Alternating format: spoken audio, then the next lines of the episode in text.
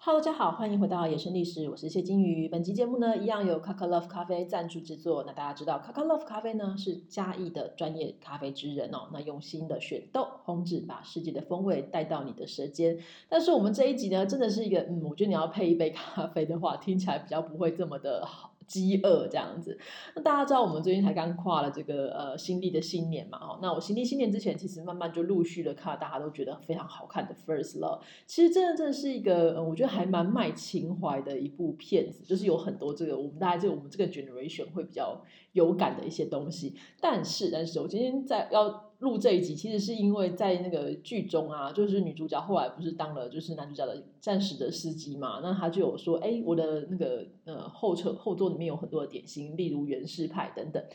然后我就想说其他东西我都认识，那袁氏派究竟是什么？所以就查了一下，哎，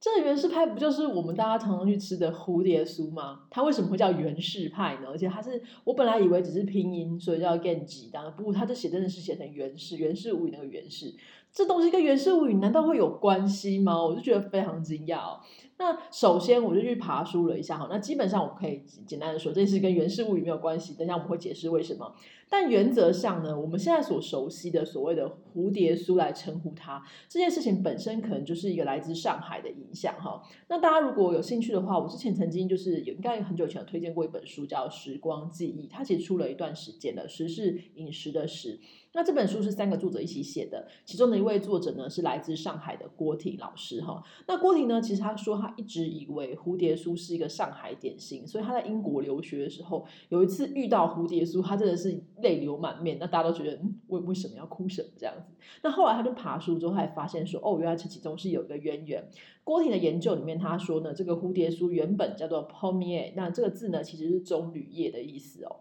它原本其实真的不是一个中国点心，也不是一个上海点心，它其实是来自于法国。那法国的点心当中当然有很多种，其中一种很重要的就是 filo，就是这个酥皮类的东西哦。那酥皮类东西真的是法式烘焙的重点啊！哈，那我自己去查了一下茱莉亚·柴尔德所写的这个法式料理圣经的第二集，他其实也特别提到了怎么样制作这个酥皮点心。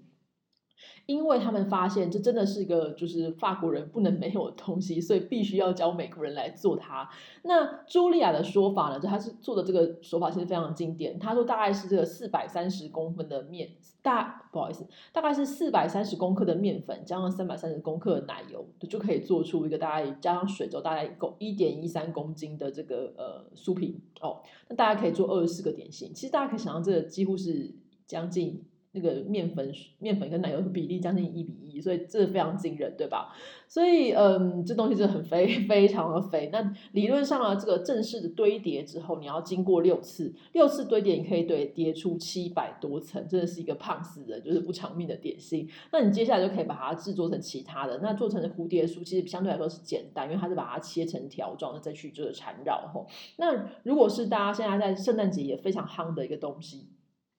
那大家在前阵子圣诞节也非常夯的一个东西叫国王派，其实也是用这个酥皮来做。那或者是大家很熟悉的威灵顿牛排，其实也是一样，或是就是。在法国，其实很多人是把这个什么东西，不管怎样，先用把酥皮包起来，然后去烤，就会就会变得很好吃。这样，我觉得大家也可以想象。但这个东西到底怎么来的呢？郭婷再一次的把它再往前推一点，就发现说，哦，这东西呢，其实应该是来自土耳其帝国。那中亚那边呢、就是土耳其这边，确实一直都有这个一制作这个酥皮点心的传统。那有个很有名的东西叫巴克拉瓦，如果大家在台北有一些这个土耳其的这个咖啡厅，它偶尔会有这种东西，就是一个。你酥皮，然后里面裹这个开心果，然后加上一堆的糖，非常甜，非常甜。那有一些点甜点店也会在做啦，所以大家都可以去尝试看看。但基本上，这个大家可以了解的是说，它应该是来自于这中亚跟这个土耳其帝国的一种点心。那后来可能在十字军或是在经过西班牙等等的这些状况之后，到了法国，成为法国料理的一个重点。那郭婷呢，再再进一步就去讨论说，到底蝴蝶酥是怎么样进入中国，进到这个东亚地区的？它其实跟上海非常知名的一个地标，就是一九三四年完工的这个国际饭店很有关系。那国际饭店呢，是一个银行就是一起来筹建的一个大饭店，它其实不只是饭店啊，它其实是一整个摩天大楼这样子。那其中的一个部分呢，就是由这个西餐啊、中餐厅啊，还有这个住宿等等东西来来规划。那西餐部的部分呢，是由由法国人所经营的，所以这个所谓的 palmier 可能就是我们称之为棕榈酥好了，可能就跟着这个法国的点心师傅进到中国。但是进到中国的时候，我不知道为什么，可能是它的折叠的方式，大家想要棕榈，棕榈是什么东西，可能没有概念。但如果说是蝴蝶，OK，大家就比较有概念，所以它就成为一个呃蝴蝶酥，成为当时的上海人非常 fashion 的一个东西。那我自己在网络上我看到另外一个说法，有一张文章说，这个蝴蝶酥之所以流不行啊，是因为它比较容易模仿。为什么呢？因为当时有很多中式的汉饼也有一些起酥的做法，比如大家很熟悉的绿豆椪，其实就是一样嘛，你先把它层层堆叠成非常非常薄的皮，只是这个。呃，中式汉饼的这个起酥不是用奶油，但是相对来说是一样概念。这个说法呢，我觉得我有一点存疑啦吼。不过确实确实，就是有一些这个蝴蝶酥后来真是风靡大家之后，其实台湾也有很多这些传统的糕饼店有在做。但不管怎样，我猜测蝴蝶酥可能是跟着上海的师傅，后来到了香港、到台湾等等的地方，或者从香港再来台湾都有可能。所以台湾其实真的是蛮早期，就有一些烘焙的那种小店就已经在制作这个蝴蝶酥，至少他们是叫蝴蝶酥，不是用这个原本的名字 palmier，不是叫这个棕榈酥，我们就知道这应该是来自上海的一个影响哈。那在郭婷的文章，其实我觉得郭婷文章写得非常的好，他真的就是一个非常能写的作者，就是你读他的文章本身就是一个享受。那他描写这个旧上海的风情，然后这个那种咖啡馆。甜点，然后饮食，甚至是穿衣服那种韵味，真的是无可比拟。所以大家有兴趣的话，可以找来一读哈。那呃，我们大家也知道，台湾其实在这个一九四五年、四九年之后，其实来了大量的移民，大量的移民其实确实也带来了很多的这些不同的风情哦。说大家所熟悉的，像明星咖啡馆啦，或是其他的一些咖啡馆，跟都跟这个有关系哦。但是，所以不管怎么样呢，在台湾呢，我们其实比较熟悉的称呼是蝴蝶酥，或是蝴蝶，呃，就是嗯。我们所比较熟悉的称呼是蝴蝶酥，所以当我看到这个 First Love 里面说源氏派的时候，我就有一点讶异，我就觉得说，嗯，难道这东西在日本有其他的传承吗？难道这个平安时代就有吗？其实不是哦，这这个东西其实大家在网上搜一搜，其实也都有，就是源氏派的这个公司叫三立制菓，它还蛮有名的，这东西显然是它的这个畅销商品，所以他为此呢制作了一个网页来解释说为什么会有这个东西。那他的说法是说呢，在一九六五年的时候。后日本第一次成功制作了本土的冰砂糖，就大家知道蝴蝶酥上面一定不可以少，就是那种亮亮的、硬硬硬的那个白色的糖粒，一定要有这样子。所以他们自第一次制作出来之后就觉得很棒，想要来做一个可以把砂糖给撒好撒满的东西，所以他们就派人去欧洲去考察。就发现说，哎，这个棕榈酥真的非常好吃，而且也很适合，就是这个做做法。那他们就想说，哎，那那日本有没有呢？他们再去考察，就发现，哎，当时日本其实也有一些烘焙店，其实已经有了。我们知道，其实日本人对于这个法国东西其实是蛮着迷的，他们认为就是法国才是这个文化这第一大国，所以非常的时尚这样子。当时在日本，其实确实有一些烘焙店也已经有，只是这个价格真的不便宜，因为大家可以想象这个。制作酥皮本身，其实你是一直要在一个很低温的环境，你不可以把它放在这种高温环境，所以你要让它吹冷气。高温环境它就没办法那个油油就融化，它不会起酥的，所以你必须要那个那个制作必须非常的谨慎。好，总之呢，你没办法很便宜嘛，哈，那既然没有办法很便宜，就不能够大量的量产，所以他们就想说，有没有可能用一些现代的食品工业的方法来把这个棕榈酥给重现出来？那他们就发现呢，哦，因为既有了这个所谓的棕榈酥是自然膨胀，就是把它这个。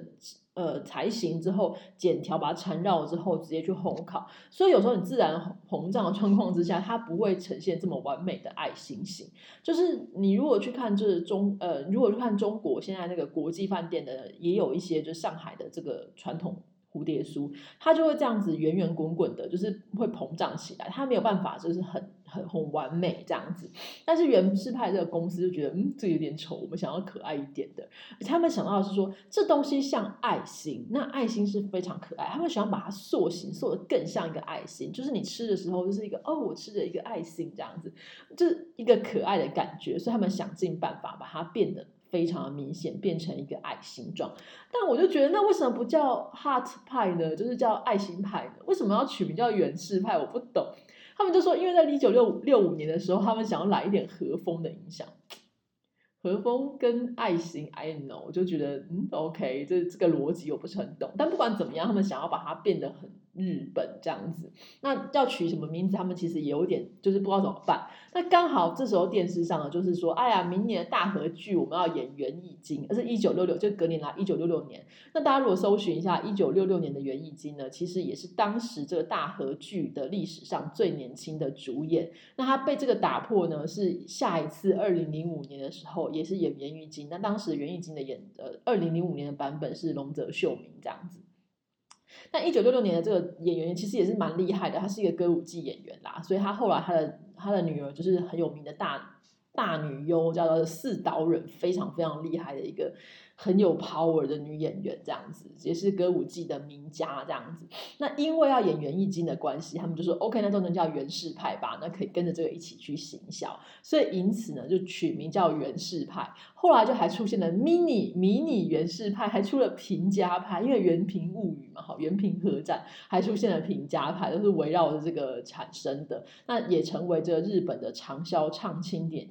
那所以它出现在 First Love 里面，我觉得完全可以理。解就是大家可以回想一下，就是这东西一九六五年的时候，呃，一九六五六六年出来之后呢，可能在日本就是造成一个非常大的影响。所以在这个 First Love 的男女主角，他们大概是四十岁左右嘛，吼，那他们小时候一定吃过这个东西，而且也一定会蛮喜欢的，因为那东西就是很便宜，然后就是很普遍这样子。所以当 First Love 爆红之后，当然就会唤起很多多人的童年记忆，就啊，我们小时候有吃这个东西，哇，好怀旧。你就会就是像你听那个，就是听到那个雨雨田多田光的音乐一样，你就好像回到小时候。那当然也有一个部分，就是也是唤起男主角小时候、少年时候的那种激动这样子。所以呢，不管怎样，那台湾当然我们并没有源氏派这个传统。我们的故事，我们的嗯、应该我们出现蝴蝶酥的时间，我记得啦，小时候都是出现在喜饼。OK，那你就是一个漂亮的喜饼里面会出现几片这样，然后被封得很美的这个东西。